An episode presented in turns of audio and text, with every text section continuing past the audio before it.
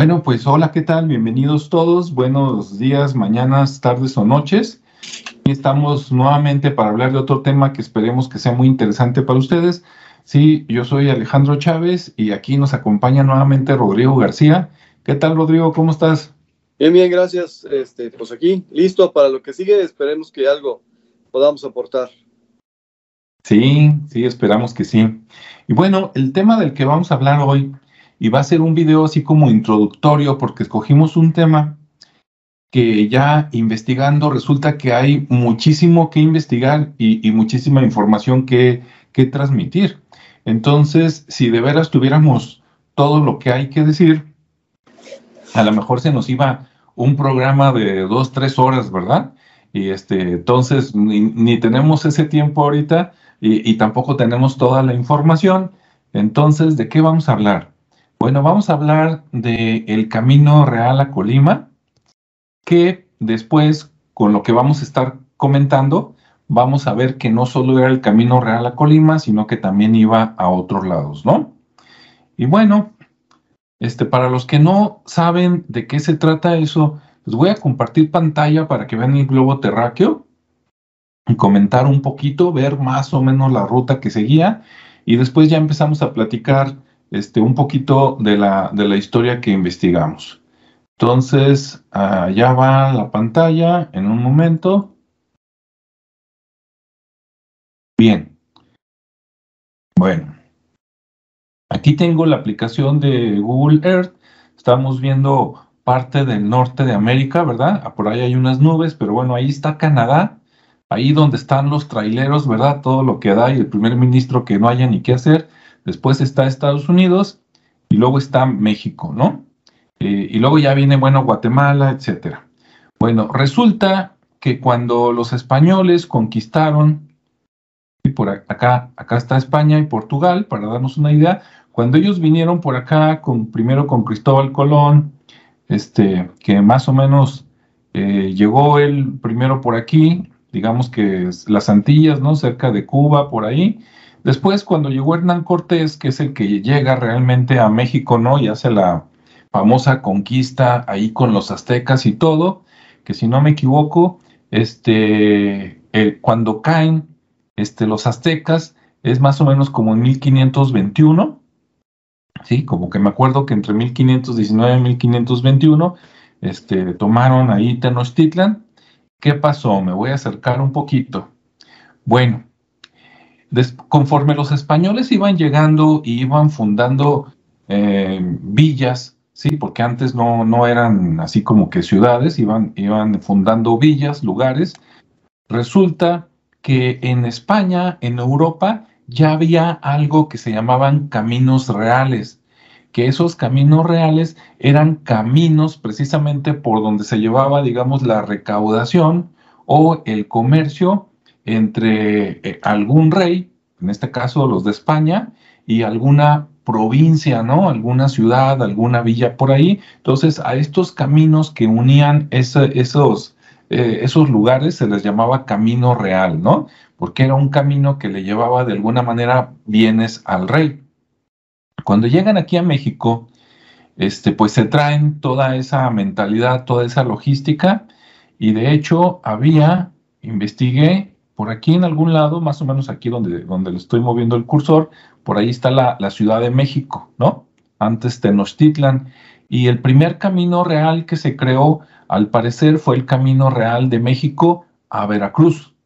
Y pues era obvio, ¿no? Porque por ahí fue donde llegaron. Miren, aquí está la Ciudad de México, aquí está Veracruz, acá está Tampico. Entonces, por aquí, entre Tampico y Veracruz, en algún lado, probablemente de aquí, había un camino que era el camino real, digamos, a Veracruz, donde de México se llevaban, este, digamos, bienes, este, minerales, lo que sea, y de Veracruz zarpaba para ir a España, o sea, era el recorrido inverso de la conquista, ¿no? Y pues allá les llevaba bienes, ¿ok?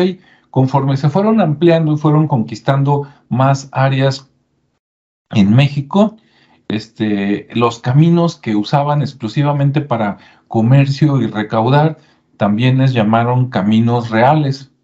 Y uno de esos, para nosotros, por lo menos para mí, que vivo por acá, ¿verdad? Por Jalisco, pues acá el, el más sonado es el Camino Real a Colima, porque es el que conectaba Guadalajara con Colima, ¿no? Pasaba por algunos este, pueblos o que ahora son ciudades, que después nos va a comentar este, algo Rodrigo de algunos nombres de los pueblos.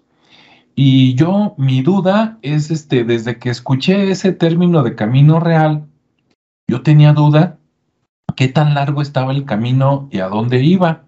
Ahora, lo que yo sé es, y, y de dónde escuché eso de camino real. Bueno, me estoy acercando a la que es la zona metropolitana de Guadalajara, ¿sí?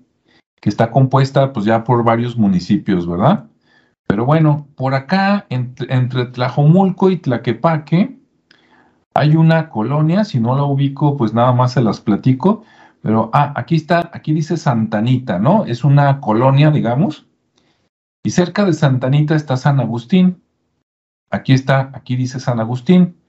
Bueno, hace tiempo mis suegros vivían por San Agustín, ahí vivieron como unos cinco años, y el camino, digamos, este, para llegar de Guadalajara, de donde está la Minerva a San Agustín, pues es la Avenida López Mateos, ¿no? O la prolongación Avenida López Mateos, que sería, déjenme ver si se alcanza a ver aquí, es esa línea, esta que estamos viendo aquí, y ese es López Mateos.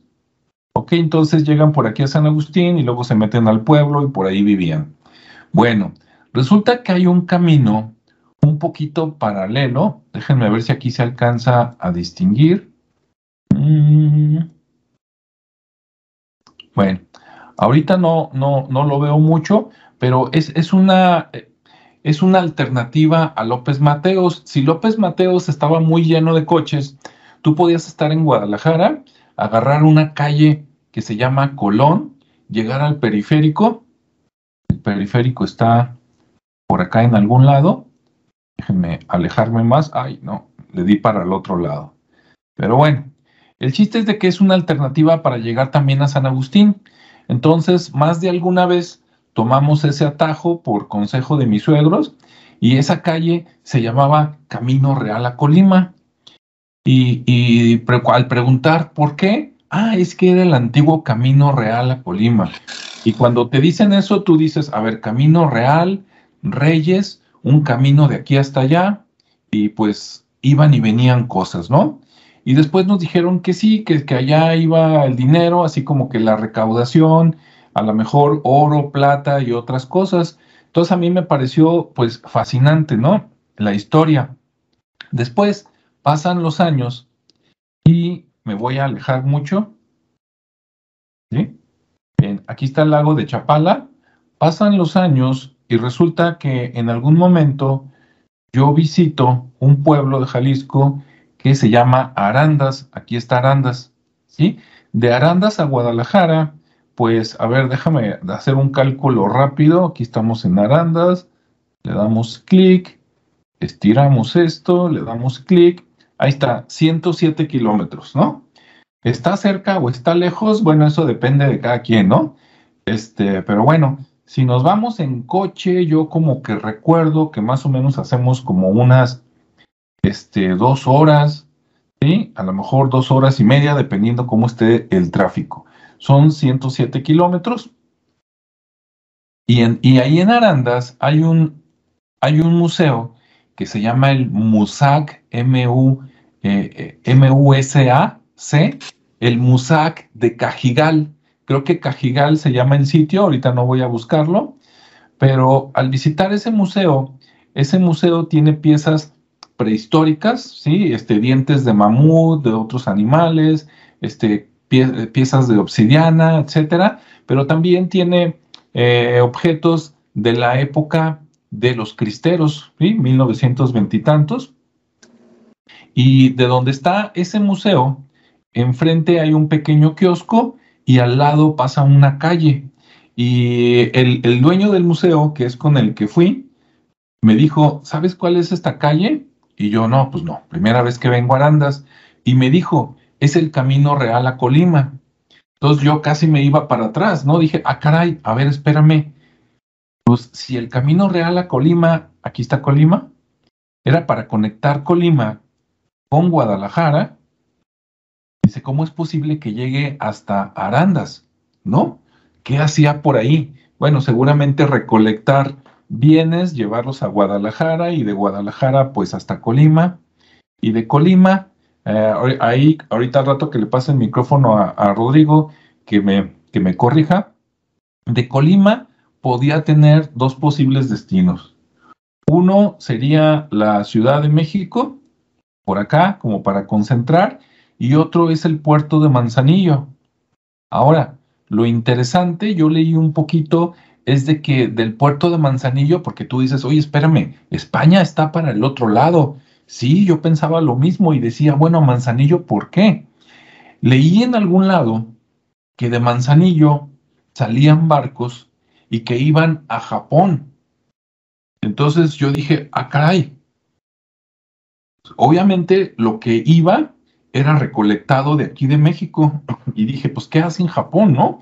Pues comprar cosas y a lo mejor después se iba bordeando y al final llegaba por allá a España y luego de regreso tal vez igual, ¿no? Entonces me hizo algo fantástico, ¿no? Algo que comienza por aquí y que puede acabar hasta por allá.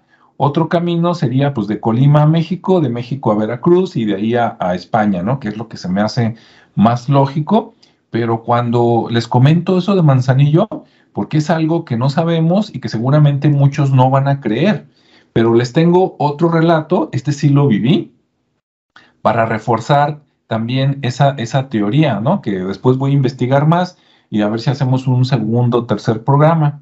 Resulta que en el año 2009, me voy a alejar un poquito, en el año 2009, por cuestiones de trabajo, yo tuve que ir por acá, en Baja California, por ahí donde dice reserva de la biosfera, el vizcaíno. Sí, ahorita no me está haciendo mucho caso el ratón, pero me estoy acercando. Bien, por aquí, que es donde llegan las ballenas a tener sus hijos, más o menos en estas épocas, entre noviembre y marzo, más o menos, por aquí hay un pueblo que se llama este ah, Guerrero Negro. Este, ¿Dónde está? Bueno, ahorita no lo voy a buscar. Pero en ese pueblo hay una salinera, o sea, este, hacen sal, ¿no? Hacen como una gran alberca, dejan que entre el, agua del mar, luego cierran el paso, esperan a que se seque y solito se hacen los cristales de sal y después ya nada más, digamos, los recortan, los recolectan y los cargan y los mandan a Japón. Me tocó estar trabajando ahí dos semanas y eh, en ese tiempo eh, la administración de, esa salinera es 51% el gobierno de México y 49%, no me acuerdo si era de Mitsubishi o de Matsuchita, pero uno de los dos. Entonces, continuamente venían aviones con japoneses, que eran los administrativos, desde California a Estados Unidos, ¿no? De Los Ángeles o se pasaban a Tijuana, de ahí tomaban un avión y llegaban aquí. Entonces yo tuve la oportunidad de platicar este, en inglés por ahí con uno de los directivos japoneses y platicando con él en ese momento, este, él me dijo que México, en, estoy hablando del 2009, que México y Japón tenían una tradición de 500 años de comercio. Fíjense, 500 años de comercio. Y esto me lo platicó en el 2009. Réstale. Y estamos hablando de qué? Del 1600 y tantos, de 1500 y tantos. O sea que en cuanto nos conquistaron, por decir algo, los españoles, ¡pum! Se abrió el comercio para todos lados. Bueno, ahí se las dejo, ¿no? Esa es de mi vivencia y eso fue lo que, lo que me comentó. En otro video les platicaré más relaciones y similitudes entre México y Japón. Bueno, ahora, resulta, por acá tenía una presentación que en aquellos tiempos la división, digamos, política era diferente. Toda la historia que escuchan las personas que viven en México de que los españoles vinieron y conquistaron a los aztecas, por acá había una zona a lo que se le llamó la Nueva España. ¿sí? Ok. Después, cuando se fueron expandiendo, se crearon otros reinos, obviamente también administrados por los españoles, y que se concentraba todo de alguna manera en la Nueva España, pero que tenían eh, otros nombres.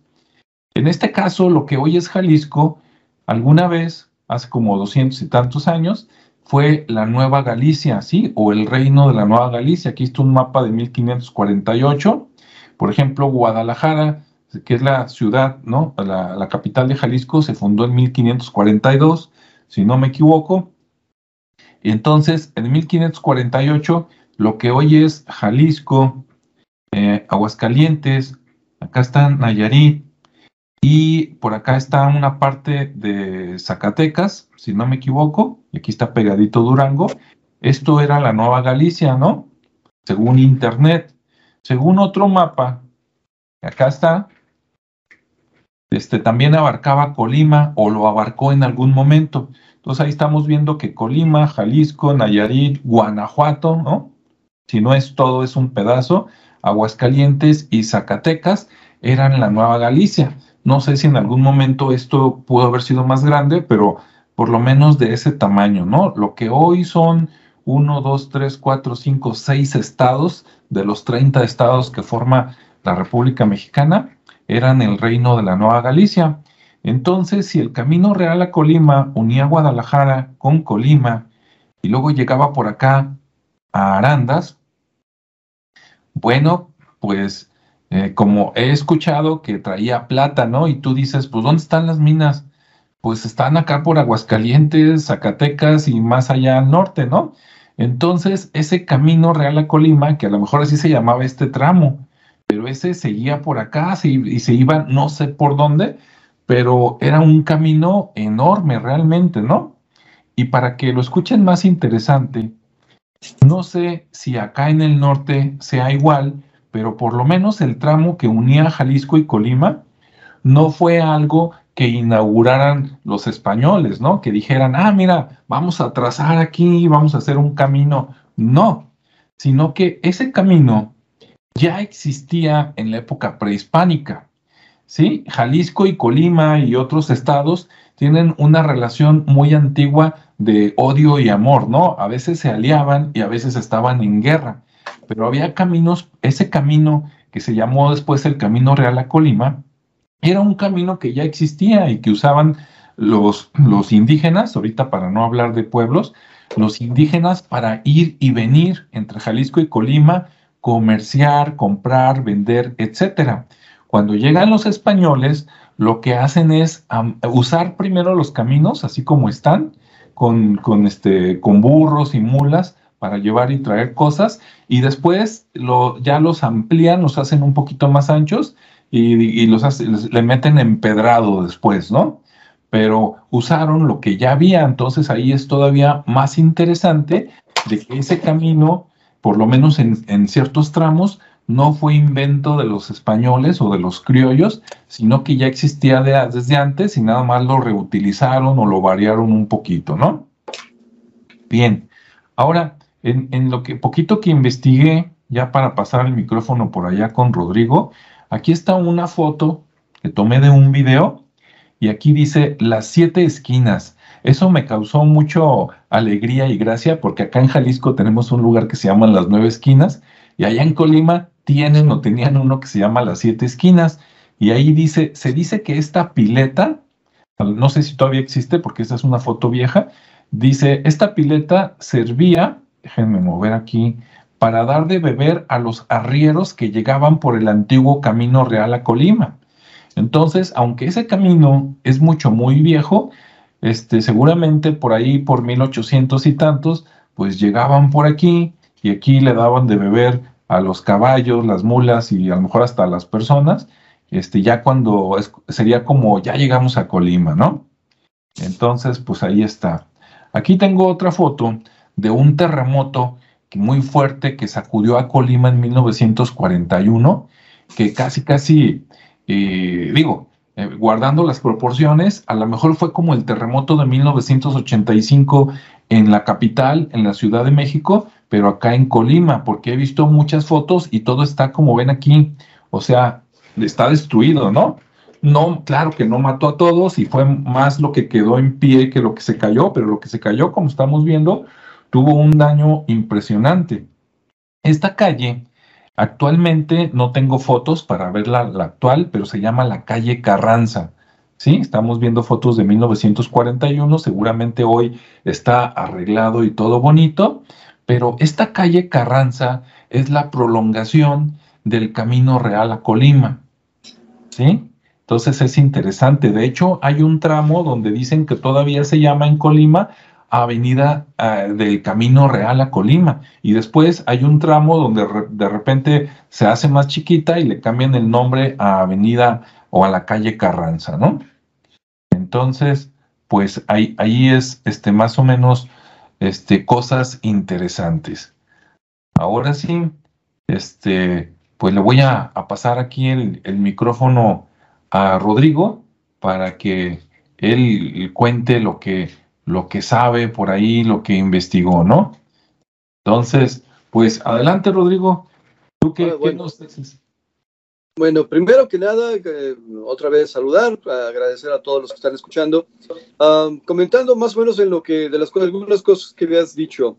Eh, cuando los reyes españoles, que eran varias monarquías que vivían en el mismo territorio, repartidos más o menos y eh, tanto geográficamente como en familias, porque se repartían en familias, este, empezaron a empedrar algunos cuantos caminos. La verdad es que en, Europa los romanos ya habían hecho ese camino y ya lo habían empedrado.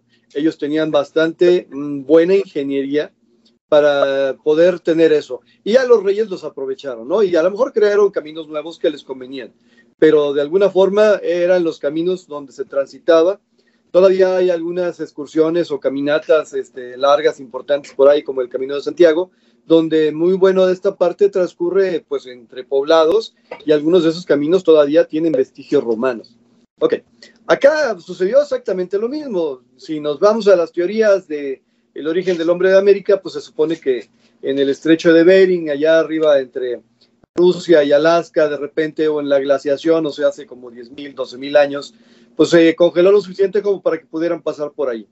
La cuestión es que la humanidad se supone que casi toda, porque ya se ha descubierto que no toda, la, la humanidad que vive en América, este, ha bajado de ahí y va seguido las rutas hacia el sur, buscando mejores condiciones de vida.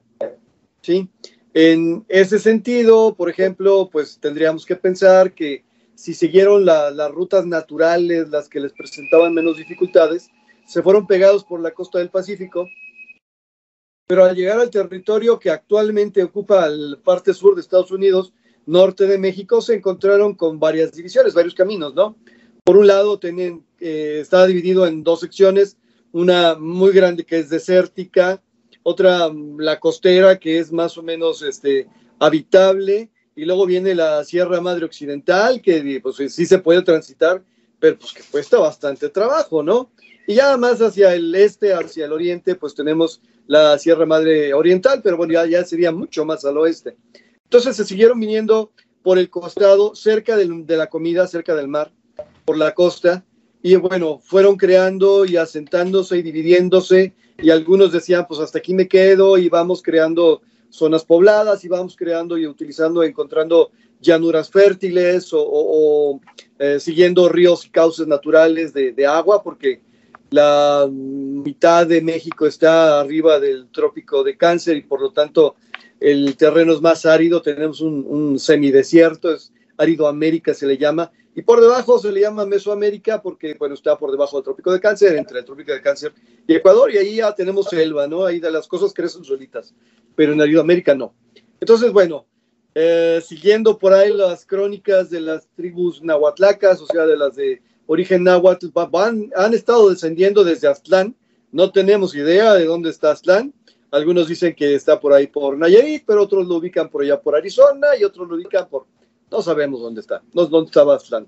O si es parte de la, leyenda nada más, para, como la vez pasada que dijimos, un sitio imaginario de donde salimos, ¿no?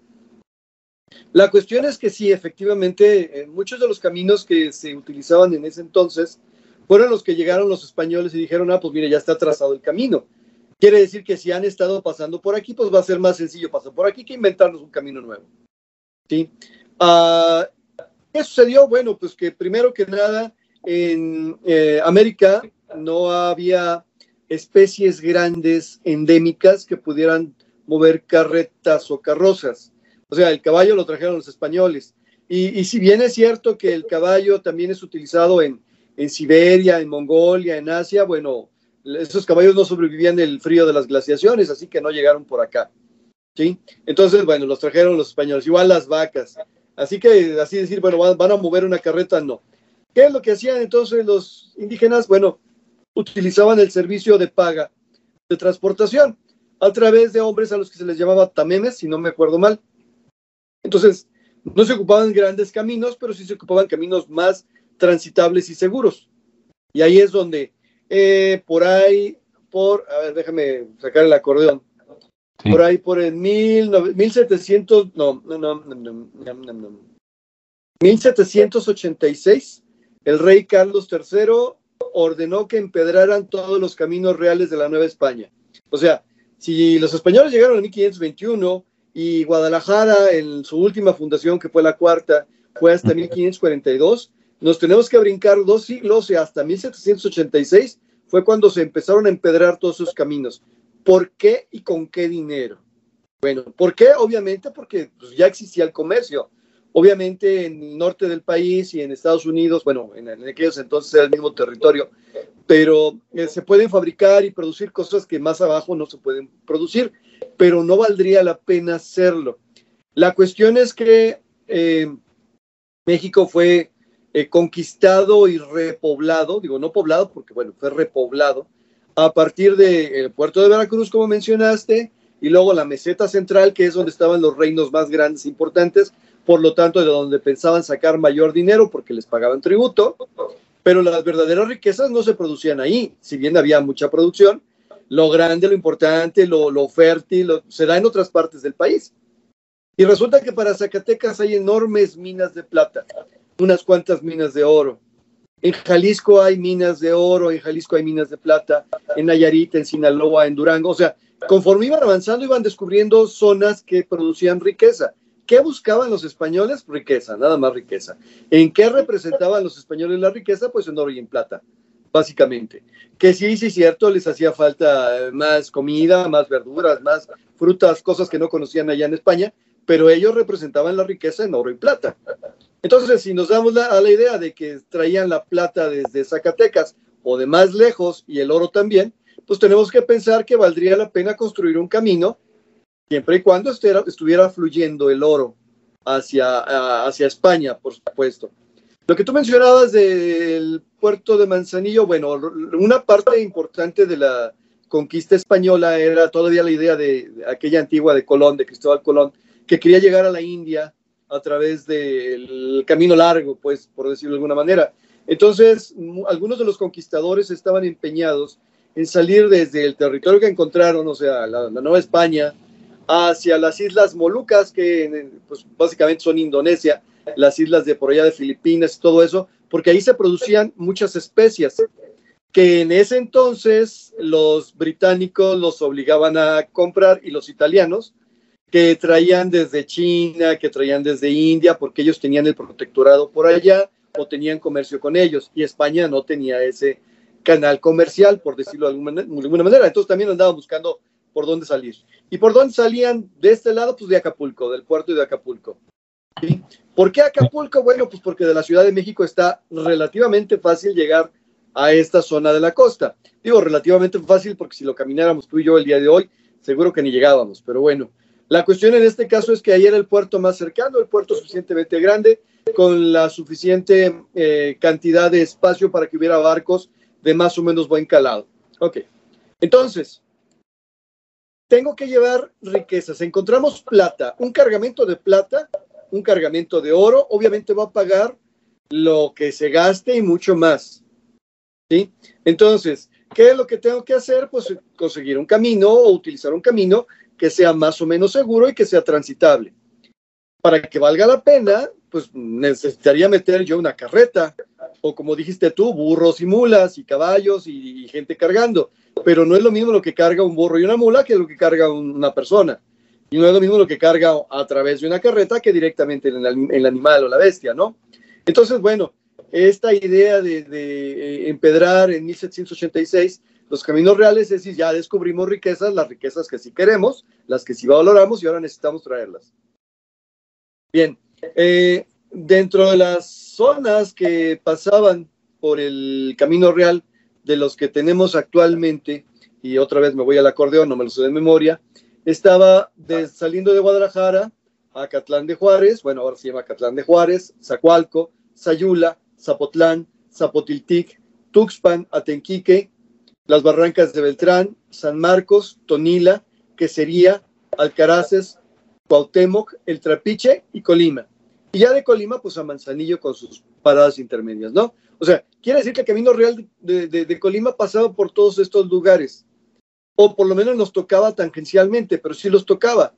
Y por lo tanto nos hace pensar que había necesidad de transportar toda esta riqueza. Ahora, la ley del costo-beneficio. ¿Qué es lo que sucede con la riqueza? Bueno, pues yo me la podía llevar por Guanajuato, ¿no? Digo, yo un español o un criollo o un mexicano que le encargan transportar estas cantidades de oro y cantidades de plata, me la puedo llevar por Guanajuato, que es un camino más seguro, entre comillas, porque estamos en zona más poblada. Pero, pero, el que estuviera más poblado, no significaba que fuera un beneficio, al contrario, significaba que iba a transportar grandes cantidades de valores con una guardia o una protección llamativa y que de alguna manera me arriesgaba a, los asaltos. Entonces mejor me la llevo por un lugar donde tenga mejor control. ¿Cuál era ese lugar? Bueno, precisamente el Camino Real a Colima.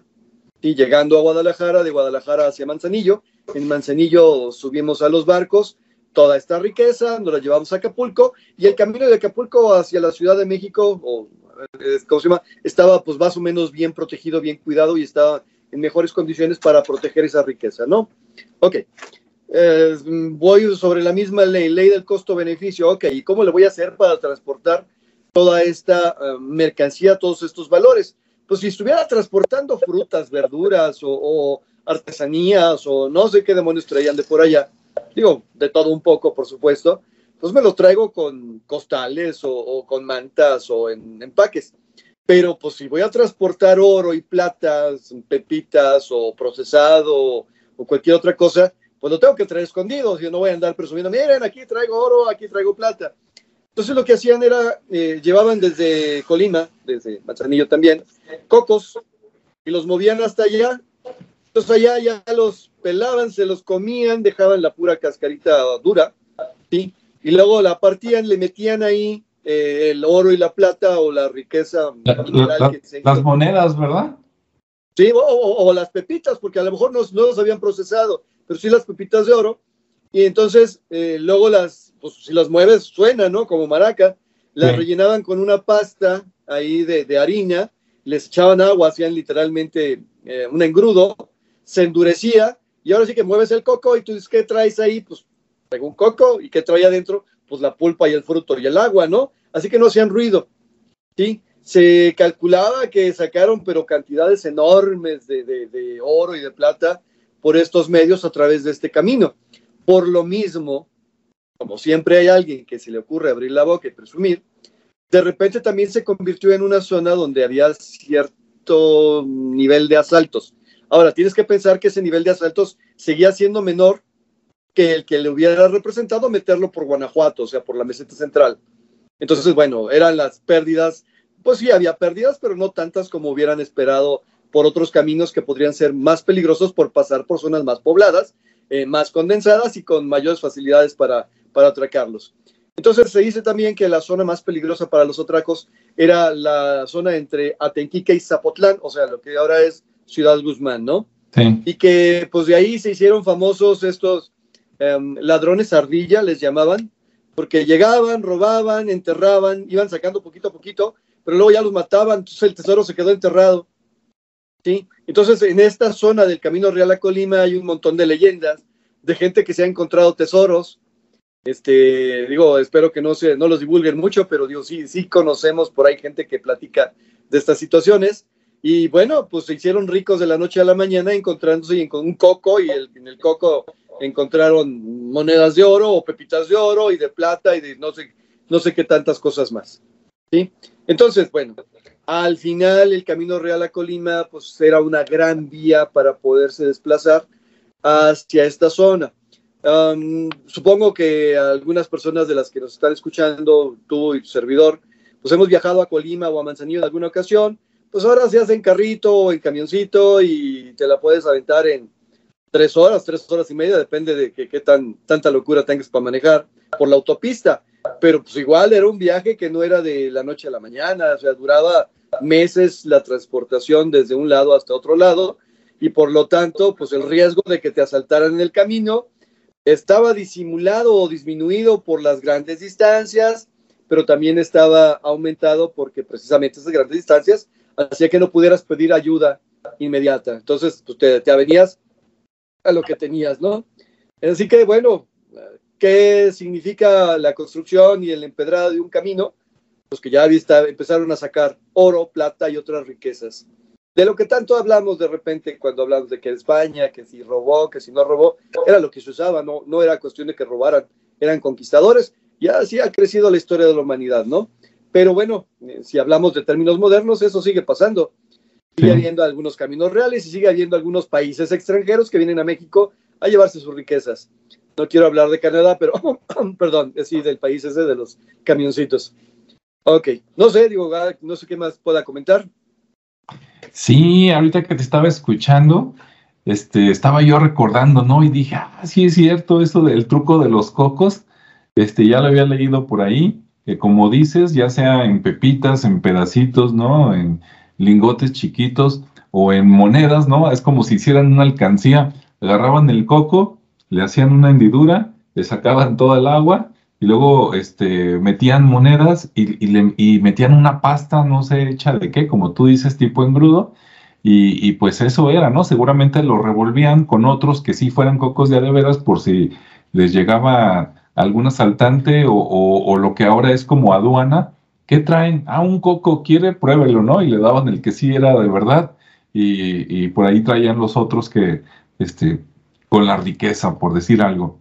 Bueno, antes de que, de que se me olvide, este, les, invito, ahorita que decías de los, asaltos que había, porque sí había, de hecho, este, en Zapotlán, ¿no? O, Ciudad Guzmán, o Zapotlán de Orozco, como lo conozcan, este, eh, tengo un video que se llama, déjame ver acá que estoy viendo en otra pantalla. El, ya no, ya no lo encontré. Bueno, es sobre, ah, ya está. Vicente Colombo, ¿no? El bandido del Nevado. De hecho, hay un libro que tú le preguntas a cualquier persona allá de Ciudad Guzmán y todos lo conocen. Ahorita no, no tengo el nombre de la autora a la mano, pero este, se considera que es la, la primera autora de novelas, así como de ficción, entre comillas, y pues por ahí platica la historia de Vicente Colombo, ¿no? Que se supone que era el que asaltaba este, precisamente en el Camino Real de Colima, en el espacio que hay entre Colima y Ciudad Guzmán, y que se robaba cosas con su, su banda, por decirlo así, su, eran banda de asaltantes, que eran como unos entre 7 y 10 personas supuestamente, y que por ahí en algún lado, ¿no? De, entre el volcán de Colima y el nevado de Colima, pues que eh, tenían cavernas, ¿no? Que nada más ellos conocían para este, esconderse por ahí. Y ya después hay otras leyendas que pues luego platicaremos, ¿no? Pero bueno, a quien le interese, pues por ahí está el, el video. Y este, y sí, también es cierto que, que de, de Manzanillo salían y, se iban, aparte de lo que platiqué así ya más lejano de Japón, que se iban a, Acapulco. Y, y, ya de Acapulco este, se llevaban las cosas a México, ¿no? Y supongo que de ahí a Veracruz. Entonces, igual que como dices tú, fíjate, eh, eh, claro, eran otros tiempos y eran otros caminos, pero dices, ¿qué tan peligroso debió de haber estado este, lo que ahora conocemos como el Bajío, ¿no? de que por no pasar por Guanajuato y eso, mejor, mejor llévatelo a Manzanillo y de ahí llévatelo a Acapulco y luego de Acapulco regrésalo a México, ¿no? y ahorita parece chiste, pero pues eran otros tiempos, ¿no? Eh, una de las cosas que atrae la riqueza, obviamente, son los ladrones, gente que quiere beneficiarse de esta situación. Llevándoselo a Manzanillo y llevando toda esta riqueza en barcos, obligó, por ejemplo, a que hubiera piratería de este lado del Pacífico. Obviamente de Veracruz a España, a Cuba y de Cuba a España, este, había una gran, eh, ¿cómo se dice?, cantidad de barcos pirata, digo, hay hasta películas que hablan de eso, algunas de ficción y otras no tanto de ficción, pero, pero esa es la realidad. Pero cuando empezaron a circular todas estas cantidades de riqueza, de oro y plata, también ahí se, generó una eh, gran cantidad de piratas entonces, ah, más adelantito, digo no ahorita, pero más adelantito en mi canal este, voy a hablar de, una granja perlera allá en la ciudad de La Paz. Y ellos dicen que, bueno, que básicamente en lo que ahora conocemos como los cabos, ahí se asentaba una colonia de piratas que literalmente se dedicaban a piratear en toda esta zona del Pacífico. ¿Por qué? Porque, bueno, no les quedaba la mano a los españoles de andarlos persiguiendo hasta allá, pero ellos sí podían moverse en este, en este rango y en esta zona para poder mover y quitar y adueñarse de toda la riqueza que eso representaba, ¿no? Entonces, bueno, piratas aquí y allá. Ahora, ¿por qué no llevarlo por Guanajuato? ¿Por qué no llevarlo por Aguascalientes, por San Luis Potosí, por todo eso? Primero, estaba más poblado, o sea, había más riesgo porque había más gente. Segundo, este, muchas de las eh, tierras que estaban ahí, eh, si bien estaban conquistadas, por lo menos en papel, no estaban pacificadas. Y a diferencia del altiplano central, donde estaban las grandes culturas, donde estaban los mexicas, este, los texcocanos y todos los demás, que se hacían un frente común, acá eran señoríos. Entonces, acabar con un señor de una zona no implicaba que no te fueras a pelear con el del siguiente pueblo. Entonces era pelear, pelear, pelear, pelear. Y si a eso le agregamos de que lo que se vino de España a la Nueva España no era precisamente eh, la parte más fina y educada de, de su población, pues muchos de ellos venían solamente por la riqueza, como por las buenas o por las malas. Que ya se acabaron los indígenas a quien robarle, bueno, pues hay españoles a quien robarle, ¿no? A los criollos. Ahora, meterte por el estado de Michoacán, bueno, Michoacán es un estado muy bonito, pero tiene, eh, literalmente está atravesado por la Sierra Madre, y en Michoacán también pasaba lo mismo, es los, los purépechas, este, fueron los indígenas que les costó mucho trabajo, a los españoles conquistar, de hecho a los mexicas no los pudieron conquistar, y al final tuvieron que llegar a acuerdos con ellos porque así como decirle los vencieron, ¿no? Por lo mismo, conocedores de su orografía, conocedores de su hidrografía y beneficiarios de una gran riqueza natural, pues sabían para dónde correr, dónde moverse y no hay que ir muy lejos, hay que leer un poquito, ver las noticias sobre los narcotraficantes, como por ejemplo eh, a la tuta que le decían, dice, ¿dónde está? Pues escondido en la sierra, búscalo, no, pues búscalo tú, a ver dónde lo encuentras, ¿verdad? Sí, o sea, la, propia zona era propicia pues para asaltos porque pues no tenías para dónde moverte ni de dónde hacerte y la, el poco conocimiento. Moraleja, encontrar el camino con el mejor beneficio, con el menor esfuerzo.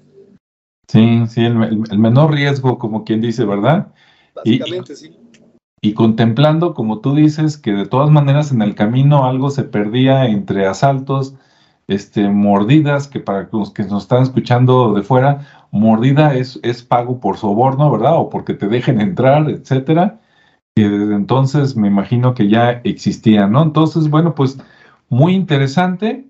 Entonces, para las personas que no sabían que existía este camino entre Guadalajara y Colima y que viene desde tiempos prehispánicos y que después lo utilizaron los españoles para llevarse este, pues entre el comercio y, y, este, y la plata, el oro, joyas, todo eso, este, pues ya saben que existe y que no solo no se detenía entre Colima y Jalisco, sino que de Colima, Manzanillo se iba a otros lados, como por ejemplo Acapulco y, y Japón, y que de Guadalajara también se iba allá hasta arriba, hasta Zacatecas o Durango o Ascalientes, que es donde estaban las minas, ¿no? Allá comenzaba, digamos, de alguna manera el caminito.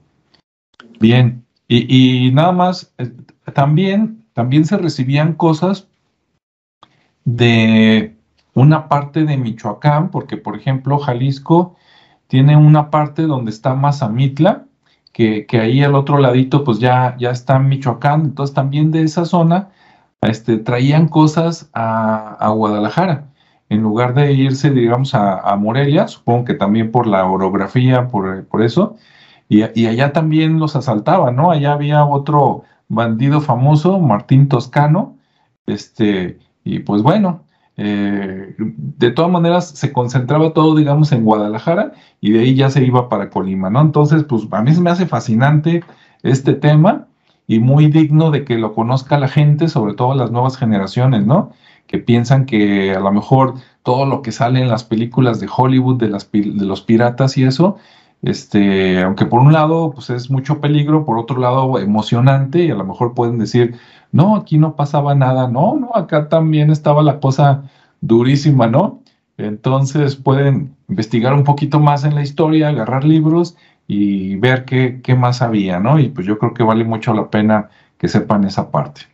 Este, lo que comentabas de lo que vas a platicar de los piratas ahí de La Paz, este, eso lo van a poder ver digamos, en el próximo mes o algo así ahí en tu canal de Si Visitas? Eh, en el próximo mes, básicamente en el próximo mes. No, digo, no es inmediato porque hay algunos otros proyectitos por ahí en, medio, o sea, otros videos por ahí en medio, pero sí, sí, por supuesto que sí, en el canal de Si Visitas. Este, y también a recordar, bueno, eh, en, la zona de ya, ya de la zona del Golfo de México, o sea, del Atlántico, este, eh, una ciudad que tiene una trascendencia muy importante de piratería, es la ciudad de Campeche. Y de, hecho es divertido que vas a visitar Campeche, es muy bonito, tiene maravillas naturales, tiene maravillas arqueológicas, todo lo demás, pero básicamente la, la, población de ahí de Campeche, los atractivos turísticos así de moda son de piratas. Así como que, ok, bueno. Eh, hay algunos nos contaron algunas, este, como se dice, anécdotas por ahí, algunas historias de, las que, de lo que pasó por ahí. Ya llegará el tiempo de, de ir otra vez, porque cuando fui a Campeche no llevaba camarita. Bueno, sí llevaba camarita, pero pues para sacarnos fotos nosotros, no en la zona. Muy bien, ah, pues este, estaremos esperando esa ocasión en que vuelvas. Y si no vuelves pronto, pues a lo mejor también vale la pena que después nos platiques por aquí en, un video eh, todo eso, ¿no? Eso de que, ay, que, y, qué hay allá de piratas. Entonces, pues estaremos al pendiente de, de, eso, esos conocimientos tuyos. Eh, el último punto nada más para, para finalizar mi participación, eh, igual agradezco la invitación otra vez, que el Camino Real a Colima dejó de usarse propiamente dicho con la aparición del ferrocarril.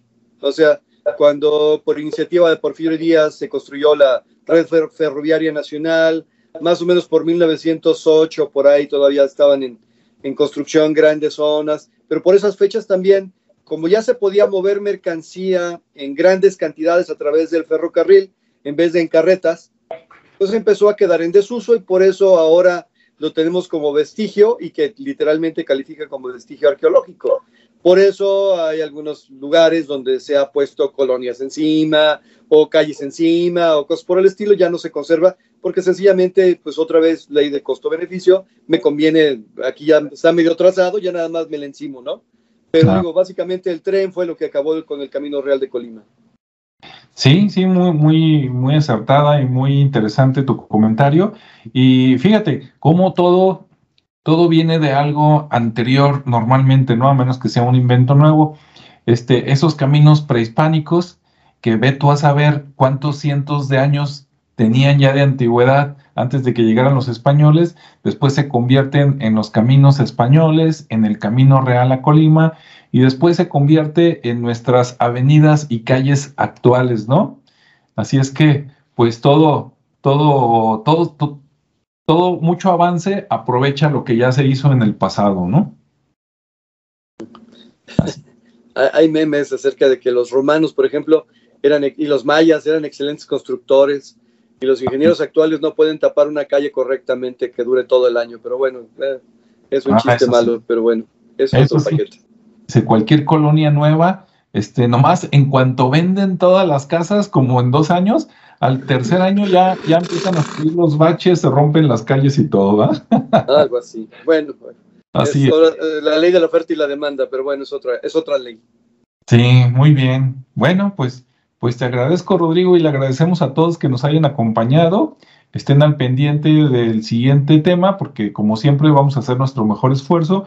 Y si te gustó esto de, del Camino Real a Colima y quieres que hagamos así como una segunda parte o tienes alguna duda, pues la puedes escribir por ahí, con gusto la, la atendemos. ¿Sale? Pues gracias a todos, que estén bien. y nos vemos o nos escuchamos en el siguiente. Hasta luego.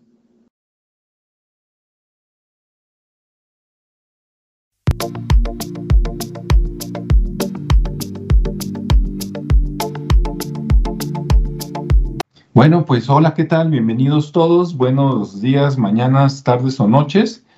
Estamos nuevamente para hablar de otro tema que esperemos que sea muy interesante para ustedes. Sí, yo soy Alejandro Chávez y aquí nos acompaña nuevamente Rodrigo García. ¿Qué tal, Rodrigo? ¿Cómo estás? Bien, bien, gracias. Este, pues aquí, listo para lo que sigue. Esperemos que algo podamos aportar. Sí, sí, esperamos que sí. Y bueno, el tema del que vamos a hablar hoy y va a ser un video así como introductorio porque escogimos un tema que ya investigando resulta que hay muchísimo que investigar y, muchísima información que, que, transmitir. Entonces, si de veras tuviéramos todo lo que hay que decir, a lo mejor se nos iba un programa de dos, tres horas, ¿verdad? Y este, entonces ni, tenemos ese tiempo ahorita y, tampoco tenemos toda la información. Entonces, ¿de qué vamos a hablar? Bueno, vamos a hablar del el camino real a Colima, que después, con lo que vamos a estar comentando, vamos a ver que no solo era el camino real a Colima, sino que también iba a otros lados, ¿no? Y bueno, este, para los que no saben de qué se trata eso, les voy a compartir pantalla para que vean el globo terráqueo comentar un poquito, ver más o menos la ruta que seguía y después ya empezamos a platicar este, un poquito de la, de la historia que investigamos.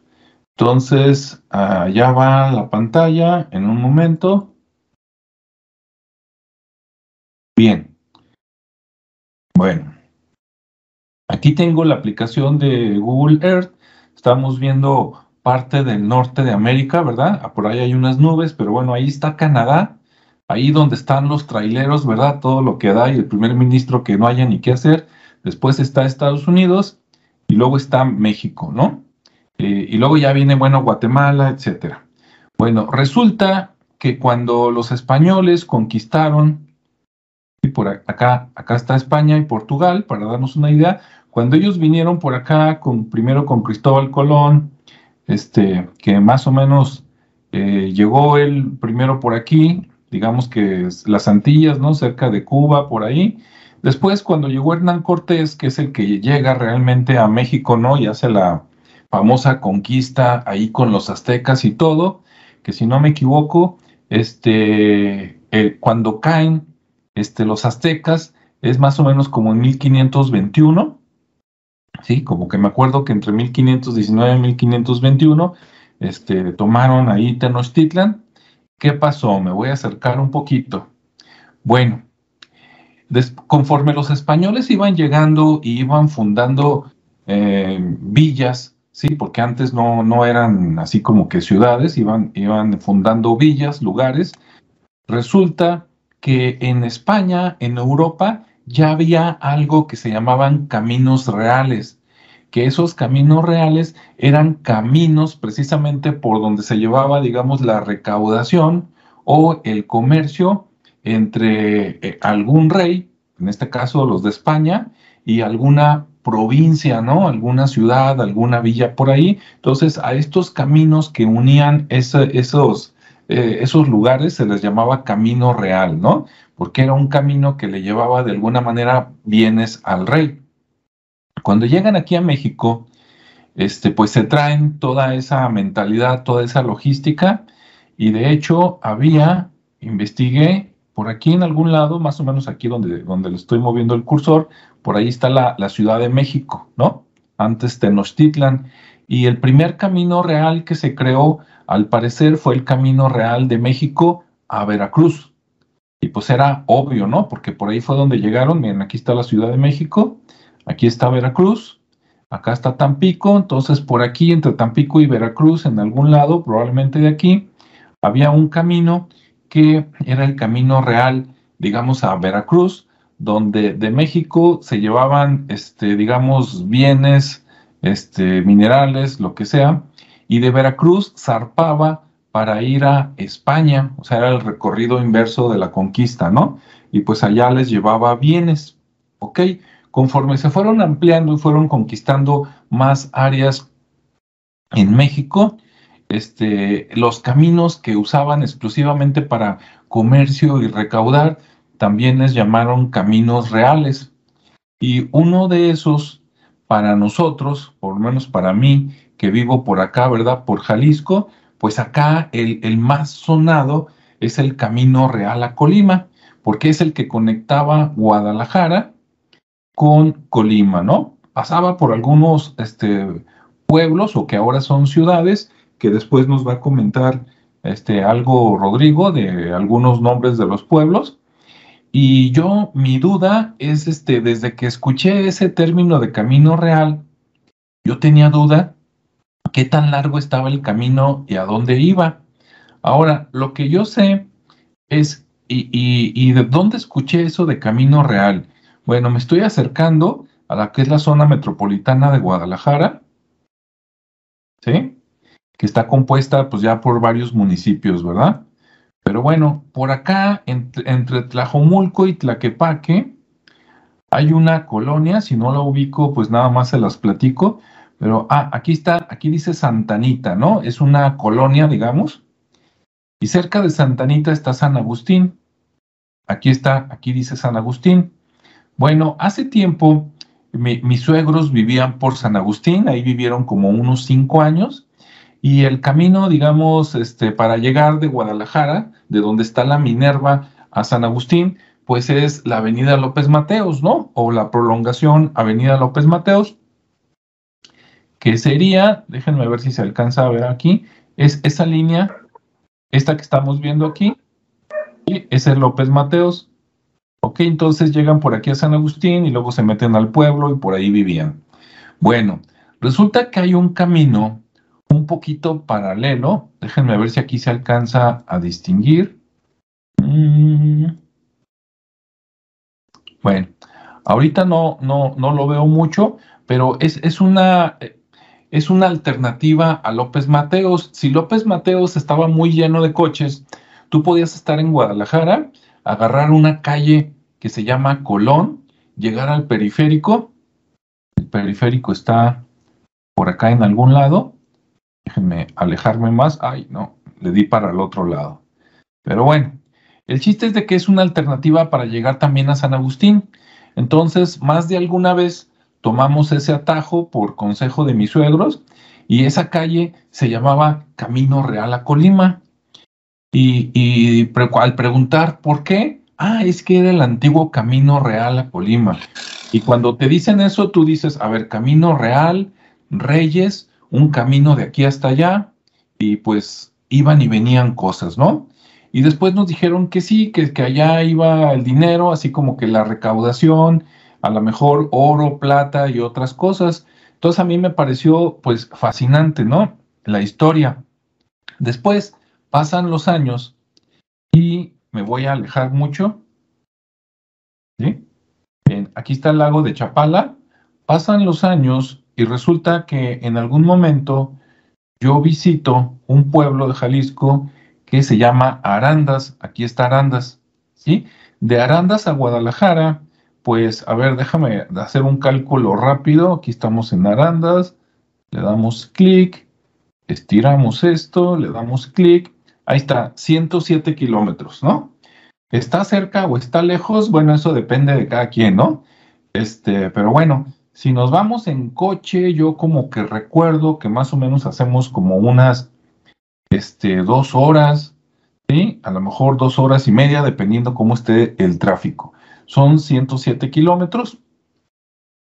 Y, en, y ahí en Arandas hay un, hay un museo que se llama el MUSAC, M-U, eh, M-U-S-A-C, el MUSAC de Cajigal. Creo que Cajigal se llama el sitio, ahorita no voy a buscarlo, pero al visitar ese museo, ese museo tiene piezas prehistóricas, ¿sí? Este, dientes de mamut, de otros animales, este, piezas de obsidiana, etcétera, pero también tiene eh, objetos de la época de los cristeros, ¿sí? 1920 y tantos. Y de donde está ese museo, enfrente hay un pequeño kiosco y al lado pasa una calle. Y el, el dueño del museo, que es con el que fui, me dijo, ¿sabes cuál es esta calle? Y yo, no, pues no, primera vez que vengo a Arandas. Y me dijo, es el camino real a Colima. Entonces yo casi me iba para atrás, ¿no? Dije, ah, caray, a ver, espérame. Pues si el camino real a Colima, aquí está Colima, era para conectar Colima con Guadalajara, dice, ¿cómo es posible que llegue hasta Arandas? ¿No? ¿Qué hacía por ahí? Bueno, seguramente recolectar bienes, llevarlos a Guadalajara y de Guadalajara pues hasta Colima y de Colima eh, ahí, ahorita rato que le pase el micrófono a, Rodrigo, que me, que me corrija, de Colima podía tener dos posibles destinos. Uno sería la Ciudad de México, por acá, como para concentrar, y otro es el puerto de Manzanillo. Ahora, lo interesante, yo leí un poquito, es de que del puerto de Manzanillo, porque tú dices, oye, espérame, España está para el otro lado, Sí, yo pensaba lo mismo y decía, bueno, Manzanillo, ¿por qué? Leí en algún lado que de Manzanillo salían barcos y que iban a Japón. Entonces yo dije, ah, caray. Obviamente lo que iba era recolectado de aquí de México. Y dije, pues, ¿qué hace en Japón, no? Pues comprar cosas y a lo mejor después se iba bordeando y al final llegaba por allá a España y luego de regreso tal vez igual, ¿no? Entonces me hizo algo fantástico, ¿no? Algo que comienza por aquí y que puede acabar hasta por allá.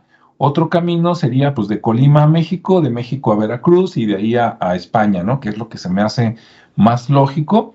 Pero cuando les comento eso de Manzanillo, porque es algo que no sabemos y que seguramente muchos no van a creer. Pero les tengo otro relato, este sí lo viví, para reforzar también esa, esa teoría, ¿no? Que después voy a investigar más y a ver si hacemos un segundo o tercer programa.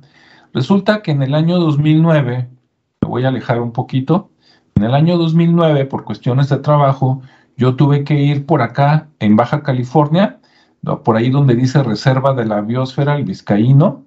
Sí, ahorita no me está haciendo mucho caso el ratón, pero me estoy acercando. Bien, por aquí, que es donde llegan las ballenas a tener sus hijos, más o menos en estas épocas, entre noviembre y marzo, más o menos, por aquí hay un pueblo que se llama este ah, Guerrero Negro. Este, ¿dónde está? Bueno, ahorita no lo voy a buscar. Pero en ese pueblo hay una salinera, o sea, este, hacen sal, ¿no?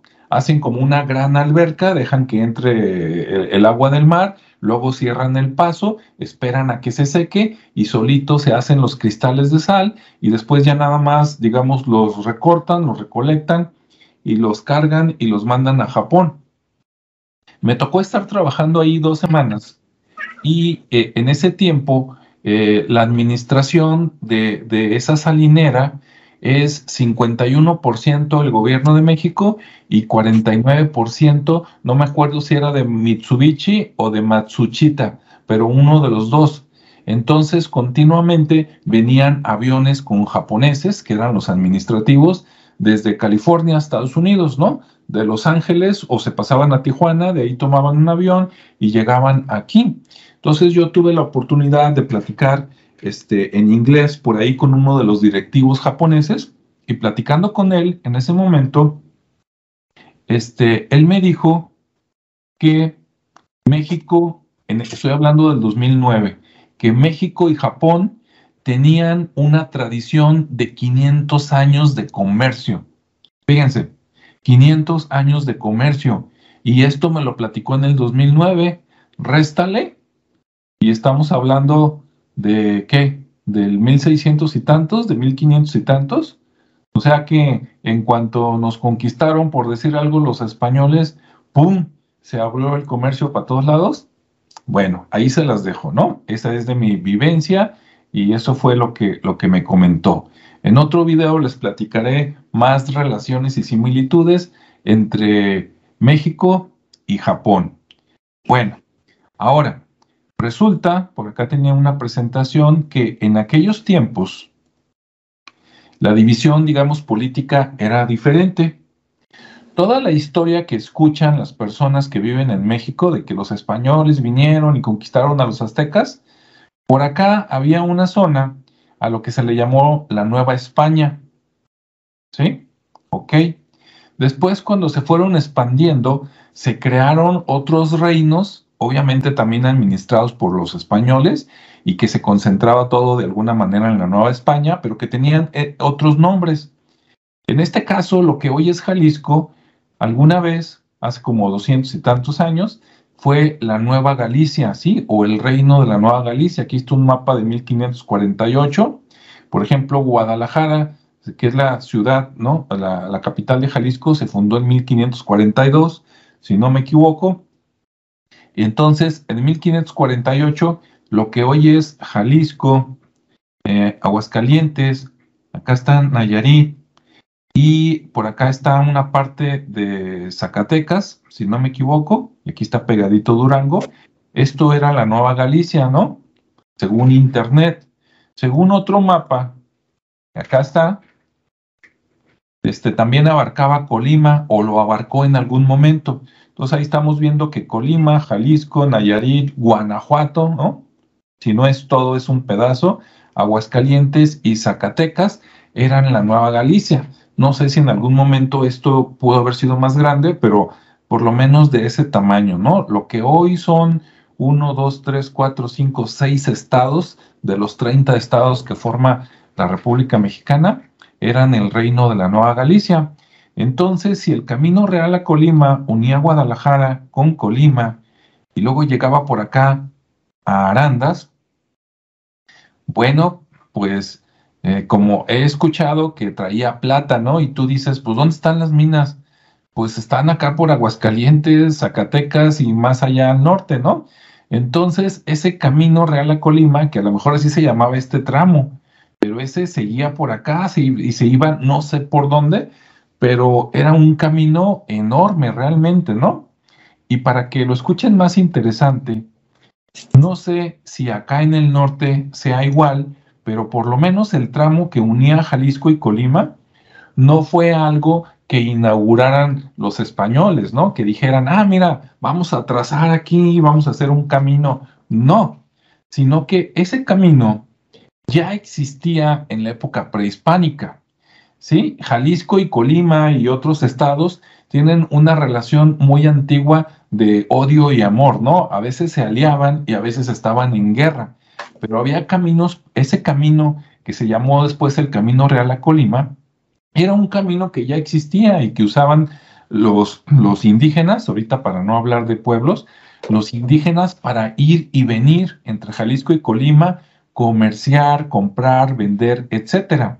Cuando llegan los españoles, lo que hacen es usar primero los caminos, así como están, con, con, este, con burros y mulas, para llevar y traer cosas y después lo, ya los amplían, los hacen un poquito más anchos y, los le meten empedrado después, ¿no? Pero usaron lo que ya había, entonces ahí es todavía más interesante de que ese camino, por lo menos en, en ciertos tramos, no fue invento de los españoles o de los criollos, sino que ya existía desde antes y nada más lo reutilizaron o lo variaron un poquito, ¿no? Bien, ahora en, lo que poquito que investigué, ya para pasar el micrófono por allá con Rodrigo, aquí está una foto que tomé de un video y aquí dice las siete esquinas. Eso me causó mucho alegría y gracia porque acá en Jalisco tenemos un lugar que se llama las nueve esquinas y allá en Colima tienen o tenían uno que se llama las siete esquinas y ahí dice, se dice que esta pileta, no sé si todavía existe porque esta es una foto vieja, dice, esta pileta servía déjenme mover aquí, para dar de beber a los arrieros que llegaban por el antiguo camino real a Colima. Entonces, aunque ese camino es mucho, muy viejo, este, seguramente por ahí, por 1800 y tantos, pues llegaban por aquí y aquí le daban de beber a los caballos, las mulas y a lo mejor hasta a las personas, este, ya cuando sería como ya llegamos a Colima, ¿no? Entonces, pues ahí está.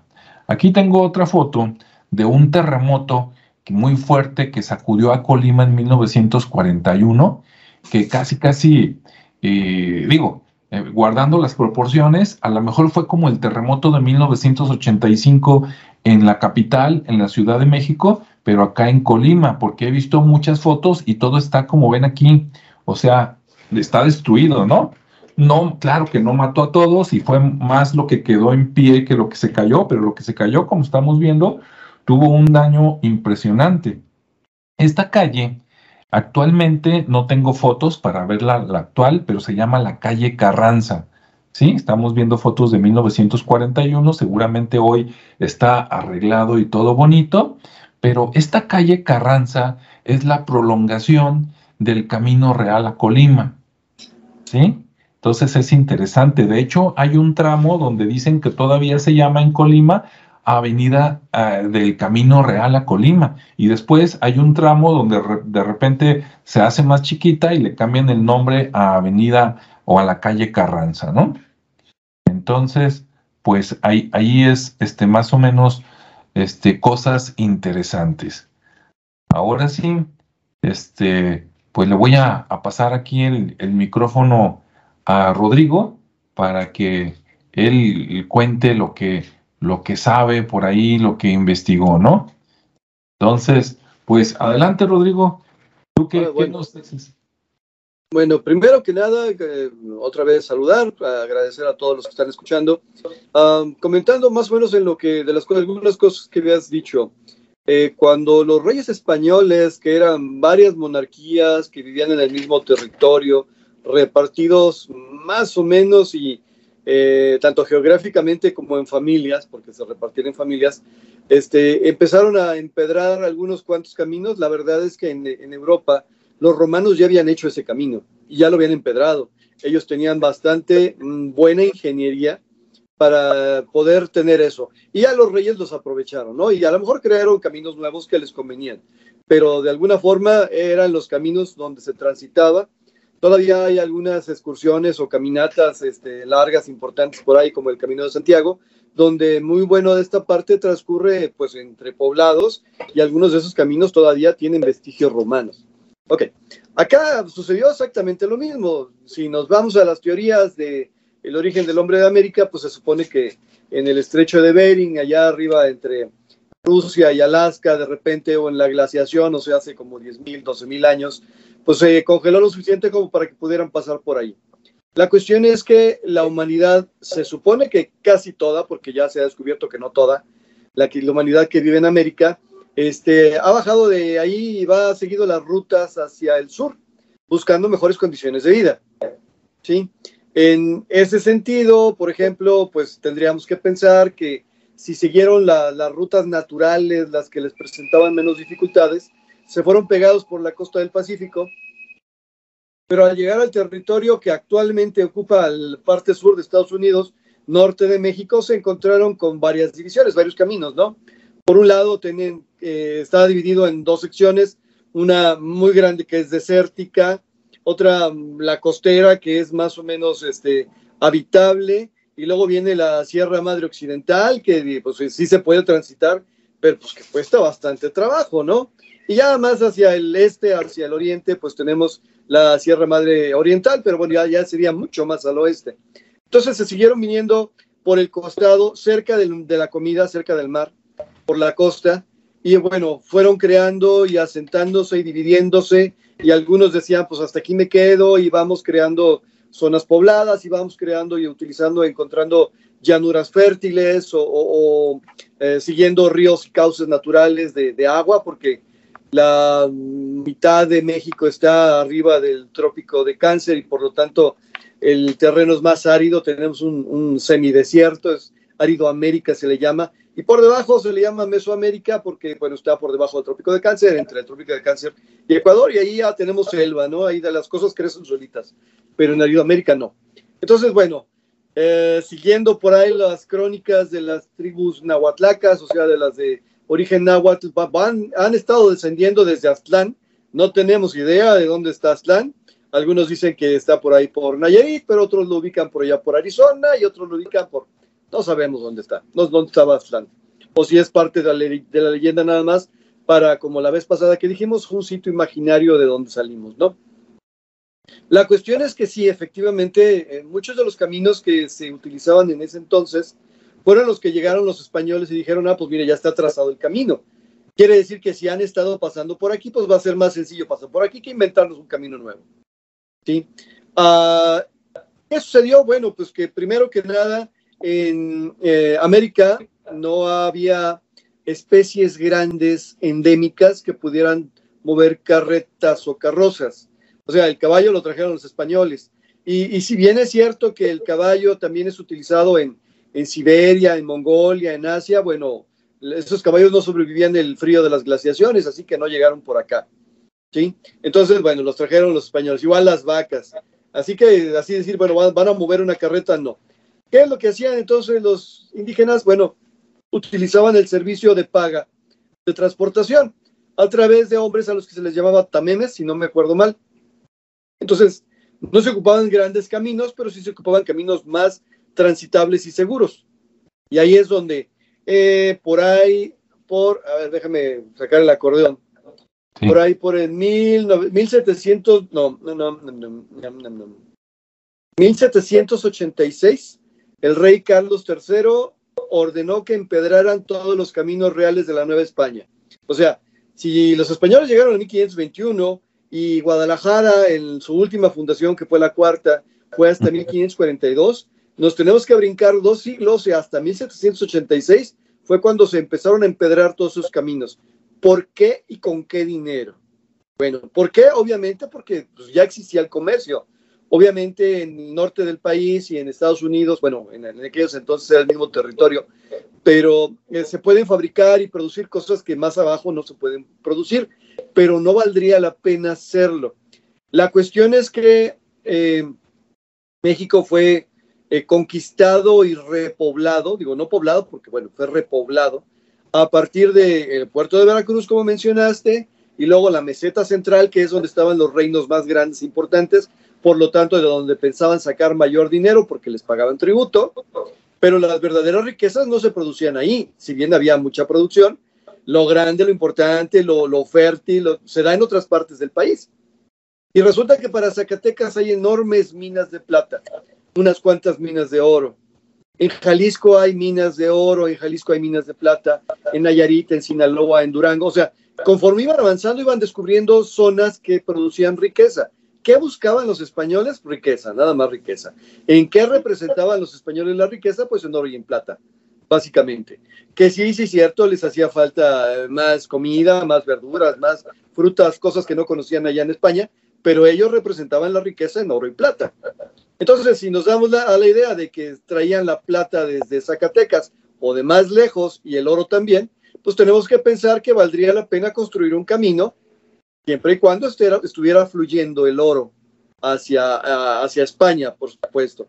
Lo que tú mencionabas del puerto de Manzanillo, bueno, una parte importante de la conquista española era todavía la idea de, aquella antigua de Colón, de Cristóbal Colón, que quería llegar a la India a través del camino largo, pues, por decirlo de alguna manera. Entonces, algunos de los conquistadores estaban empeñados en salir desde el territorio que encontraron, o sea, la, la Nueva España, hacia las Islas Molucas, que pues, básicamente son Indonesia, las islas de por allá de Filipinas y todo eso, porque ahí se producían muchas especias que en ese entonces los británicos los obligaban a comprar y los italianos que traían desde China, que traían desde India, porque ellos tenían el protectorado por allá o tenían comercio con ellos y España no tenía ese canal comercial, por decirlo de alguna, de alguna manera. Entonces también andaban buscando por dónde salir. ¿Y por dónde salían de este lado? Pues de Acapulco, del puerto de Acapulco. ¿Por qué Acapulco? Bueno, pues porque de la Ciudad de México está relativamente fácil llegar a esta zona de la costa. Digo relativamente fácil porque si lo camináramos tú y yo el día de hoy, seguro que ni llegábamos, pero bueno. La cuestión en este caso es que ahí era el puerto más cercano, el puerto suficientemente grande, con la suficiente eh, cantidad de espacio para que hubiera barcos de más o menos buen calado. Ok, entonces, tengo que llevar riquezas. Encontramos plata, un cargamento de plata un cargamento de oro, obviamente va a pagar lo que se gaste y mucho más. ¿Sí? Entonces, ¿qué es lo que tengo que hacer? Pues conseguir un camino o utilizar un camino que sea más o menos seguro y que sea transitable. para que valga la pena, pues necesitaría meter yo una carreta, o como dijiste tú, burros y mulas y caballos y, gente cargando. Pero no es lo mismo lo que carga un burro y una mula que lo que carga una persona. Y no es lo mismo lo que carga a través de una carreta que directamente en el, animal o la bestia, ¿no? Entonces, bueno, esta idea de, eh, empedrar en 1786 los caminos reales es decir, ya descubrimos riquezas, las riquezas que sí queremos, las que sí valoramos y ahora necesitamos traerlas. Bien, eh, dentro de las zonas que pasaban por el camino real de los que tenemos actualmente, y otra vez me voy al acordeón, no me lo sé de memoria, estaba saliendo de Guadalajara a Catlán de Juárez, bueno, ahora se llama Catlán de Juárez, Zacualco, Sayula, Zapotlán, Zapotiltic, Tuxpan, Atenquique, las Barrancas de Beltrán, San Marcos, Tonila, Quesería, Alcaraces, Cuauhtémoc, El Trapiche y Colima. Y ya de Colima, pues a Manzanillo con sus paradas intermedias, ¿no? O sea, quiere decir que el Camino Real de, de Colima pasaba por todos estos lugares, o por lo menos nos tocaba tangencialmente, pero sí los tocaba. Y por lo tanto, nos hace pensar que había necesidad de transportar toda esta riqueza. Ahora, la ley del costo-beneficio. ¿Qué es lo que sucede con la riqueza? Bueno, pues yo me la podía llevar por Guanajuato, ¿no? Digo, yo, un español o un criollo o un mexicano que le encargan transportar estas cantidades de oro y cantidades de plata, me la puedo llevar por Guanajuato, que es un camino más seguro, entre comillas, porque estamos en zona más poblada. Pero, pero, el que estuviera más poblado, no significaba que fuera un beneficio, al contrario, significaba que iba a transportar grandes cantidades de valores con una guardia o una protección llamativa y que de alguna manera me arriesgaba a, los asaltos.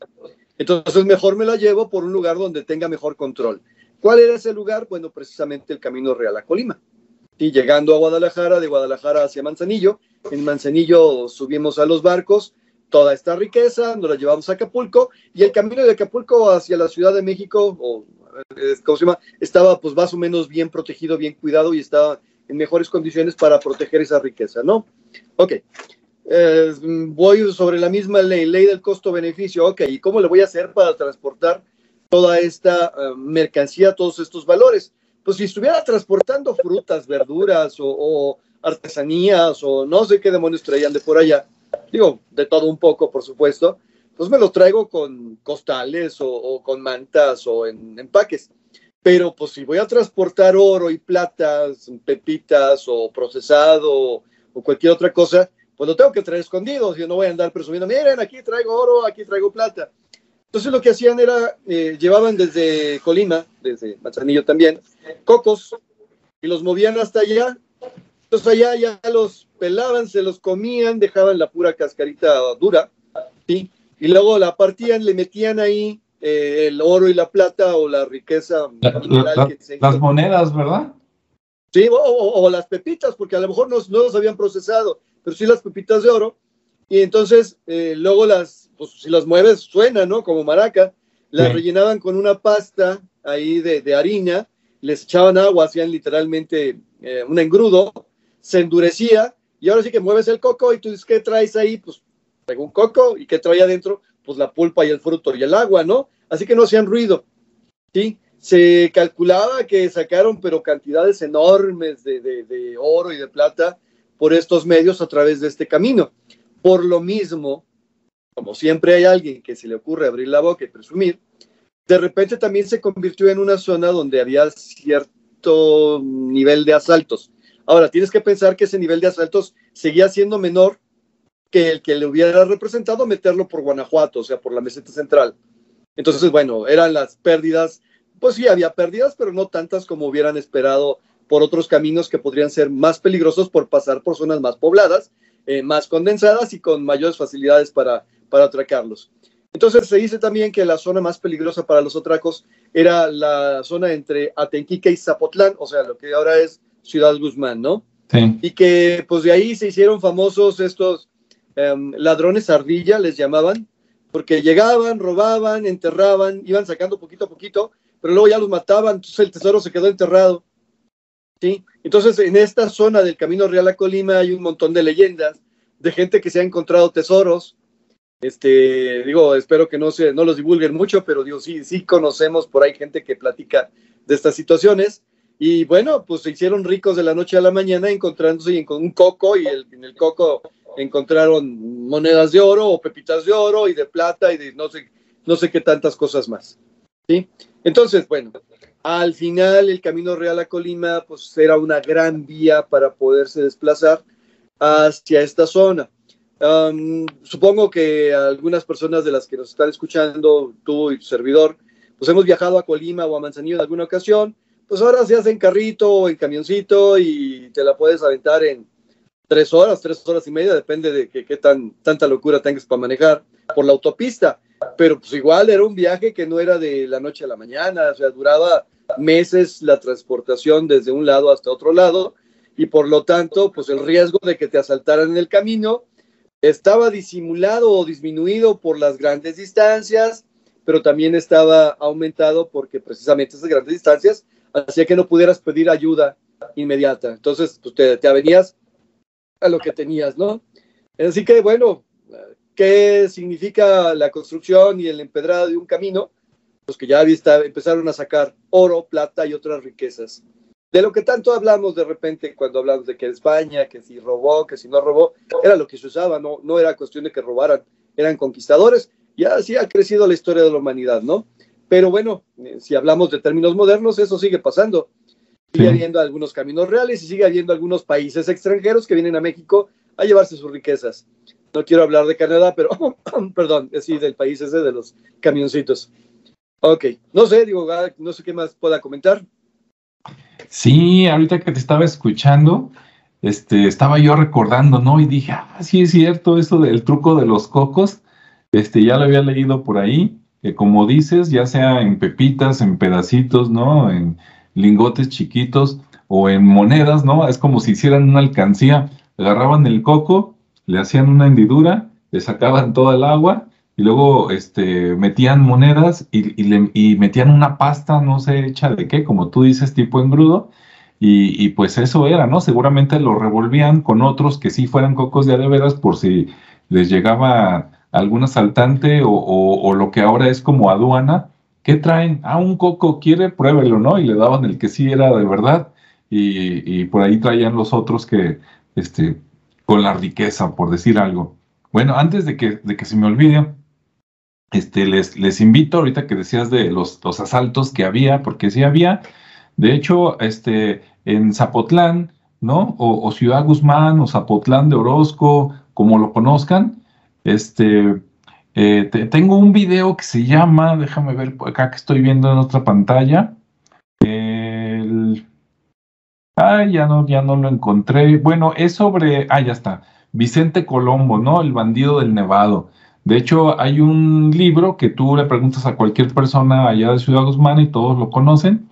Ahorita no, no tengo el nombre de la autora a la mano, pero este, se considera que es la, la primera autora de novelas, así como de ficción, entre comillas, y pues por ahí platica la historia de Vicente Colombo, ¿no? Que se supone que era el que asaltaba este, precisamente en el Camino Real de Colima, en el espacio que hay entre Colima y Ciudad Guzmán, y que se robaba cosas con su, su banda, por decirle así, eran bandas de asaltantes, que eran como unos entre 7 y 10 personas supuestamente, y que por ahí en algún lado, ¿no? De, entre el volcán de Colima y el nevado de Colima, pues que eh, tenían cavernas, ¿no? Que nada más ellos conocían para este, esconderse por ahí.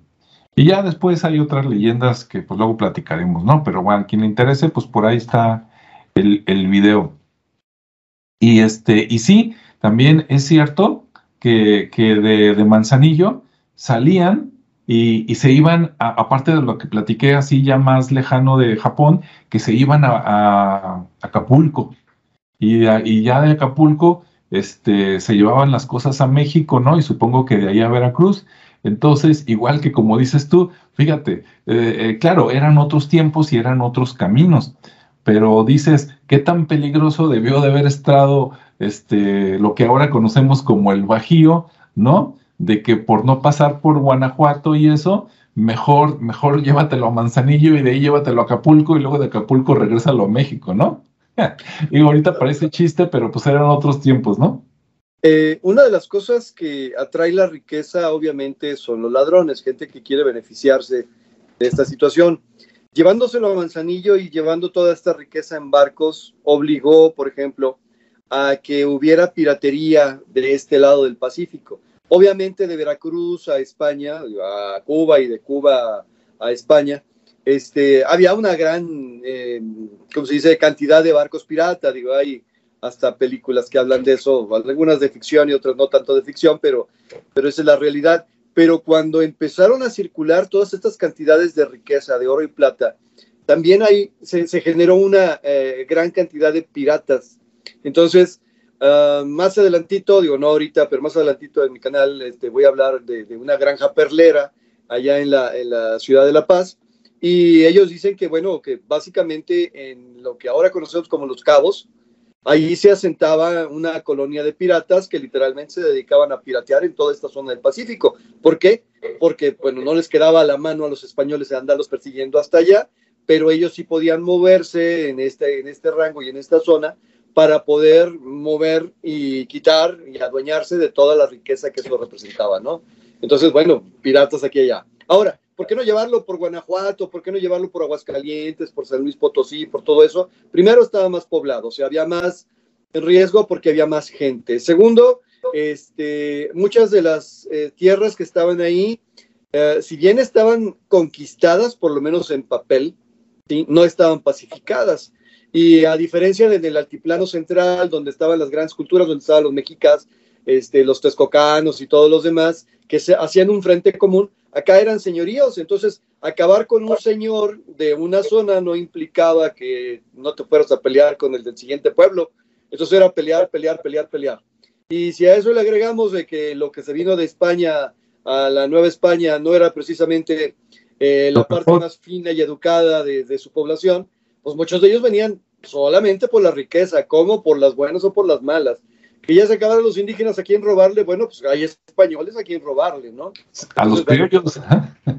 Ahora, meterte por el estado de Michoacán, bueno, Michoacán es un estado muy bonito, pero tiene, eh, literalmente está atravesado por la Sierra Madre, y en Michoacán también pasaba lo mismo, es los, los purépechas, este, fueron los indígenas que les costó mucho trabajo a los españoles conquistar, de hecho a los mexicas no los pudieron conquistar, y al final tuvieron que llegar a acuerdos con ellos porque así como decirle los vencieron, no, por lo mismo, conocedores de su orografía, conocedores de su hidrografía y beneficiarios de una gran riqueza natural, pues sabían para dónde correr, dónde moverse y no hay que ir muy lejos, hay que leer un poquito, ver las noticias sobre los narcotraficantes, como por ejemplo eh, a la tuta, que le decían, dice, ¿dónde está? Pues escondido en la sierra, búscalo, no, pues búscalo tú, a ver dónde lo encuentras, ¿verdad? Sí, o sea, la, propia zona era propicia pues para asaltos porque pues no tenías para dónde moverte ni de dónde hacerte y la, el poco conocimiento. Moraleja, encontrar el camino con el mejor beneficio, con el menor esfuerzo. Sí, sí, el, menor riesgo, como quien dice, ¿verdad? Básicamente, sí. Y contemplando, como tú dices, que de todas maneras en el camino algo se perdía entre asaltos, este, mordidas, que para los que nos están escuchando de fuera, mordida es, es pago por soborno, ¿verdad? O porque te dejen entrar, etcétera. Que desde entonces me imagino que ya existía, ¿no? Entonces, bueno, pues muy interesante. Entonces, para las personas que no sabían que existía este camino entre Guadalajara y Colima y que viene desde tiempos prehispánicos y que después lo utilizaron los españoles para llevarse este, pues entre el comercio y, y, este, y la plata, el oro, joyas, todo eso, este, pues ya saben que existe y que no solo no se detenía entre Colima y Jalisco, sino que de Colima, Manzanillo se iba a otros lados, como por ejemplo Acapulco y, y, Japón, y que de Guadalajara también se iba allá hasta arriba, hasta Zacatecas o Durango o Ascalientes, que es donde estaban las minas, ¿no? Allá comenzaba, digamos, de alguna manera el caminito. Bien, y, nada más, eh, también, también se recibían cosas de una parte de Michoacán, porque por ejemplo Jalisco tiene una parte donde está Mazamitla, que, que ahí al otro ladito pues ya, ya está Michoacán, entonces también de esa zona este, traían cosas a, a Guadalajara. En lugar de irse, digamos, a, Morelia, supongo que también por la orografía, por, por eso, y, allá también los asaltaban, ¿no? Allá había otro bandido famoso, Martín Toscano, este, y pues bueno, eh, de todas maneras se concentraba todo, digamos, en Guadalajara y de ahí ya se iba para Colima, ¿no? Entonces, pues a mí se me hace fascinante este tema y muy digno de que lo conozca la gente, sobre todo las nuevas generaciones, ¿no? Que piensan que a lo mejor todo lo que sale en las películas de Hollywood, de, las, de los piratas y eso, este, aunque por un lado pues es mucho peligro, por otro lado emocionante y a lo mejor pueden decir, no, aquí no pasaba nada, no, no, acá también estaba la cosa durísima, ¿no? Entonces pueden investigar un poquito más en la historia, agarrar libros y ver qué, qué más había, ¿no? Y pues yo creo que vale mucho la pena que sepan esa parte.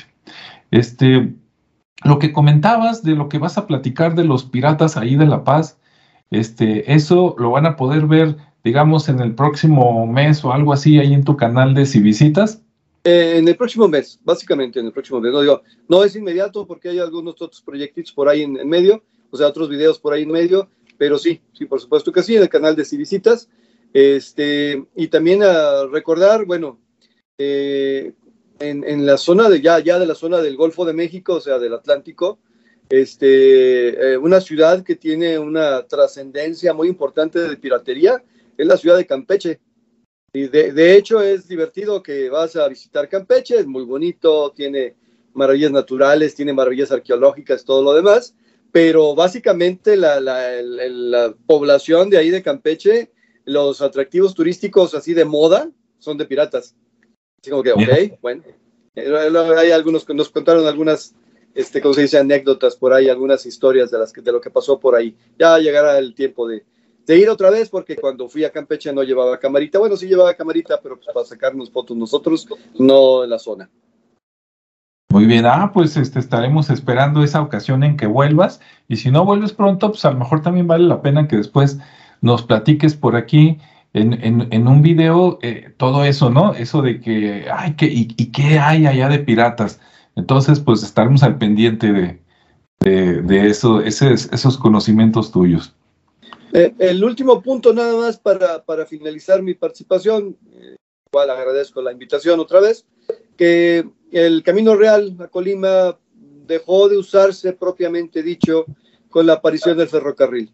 O sea, cuando por iniciativa de Porfirio Díaz se construyó la red ferroviaria nacional, más o menos por 1908, por ahí todavía estaban en, en construcción grandes zonas, pero por esas fechas también como ya se podía mover mercancía en grandes cantidades a través del ferrocarril en vez de en carretas, pues empezó a quedar en desuso y por eso ahora lo tenemos como vestigio y que literalmente califica como vestigio arqueológico.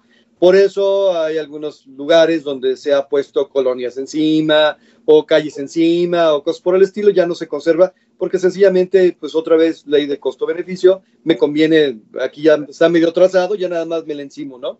Pero digo, básicamente el tren fue lo que acabó con el Camino Real de Colima. Sí, sí, muy, muy, muy acertada y muy interesante tu comentario. Y fíjate, cómo todo, todo viene de algo anterior normalmente, ¿no? A menos que sea un invento nuevo. Este, esos caminos prehispánicos que ve tú a saber cuántos cientos de años tenían ya de antigüedad antes de que llegaran los españoles, después se convierten en los caminos españoles, en el camino real a Colima, y después se convierte en nuestras avenidas y calles actuales, ¿no? Así es que, pues todo, todo, todo, todo, mucho avance aprovecha lo que ya se hizo en el pasado, ¿no? Hay memes acerca de que los romanos, por ejemplo, eran y los mayas eran excelentes constructores y los ingenieros actuales no pueden tapar una calle correctamente que dure todo el año. Pero bueno, eh, es un ah, chiste malo, pero bueno, eso, es otro paquete. Si cualquier colonia nueva, este, nomás en cuanto venden todas las casas, como en dos años, al tercer año ya, ya empiezan a subir los baches, se rompen las calles y todo, ¿va? Algo así. Bueno, así es, eh, la ley de la oferta y la demanda, pero bueno, es otra, es otra ley. Sí, muy bien. Bueno, pues pues te agradezco, Rodrigo, y le agradecemos a todos que nos hayan acompañado. Estén al pendiente del siguiente tema, porque como siempre vamos a hacer nuestro mejor esfuerzo. Y si te gustó esto de, del Camino Real a Colima y quieres que hagamos así como una segunda parte o tienes alguna duda, pues la puedes escribir por ahí, con gusto la, la atendemos. ¿Sale? Pues gracias a todos, que estén bien y nos vemos o nos escuchamos en el siguiente. Hasta luego.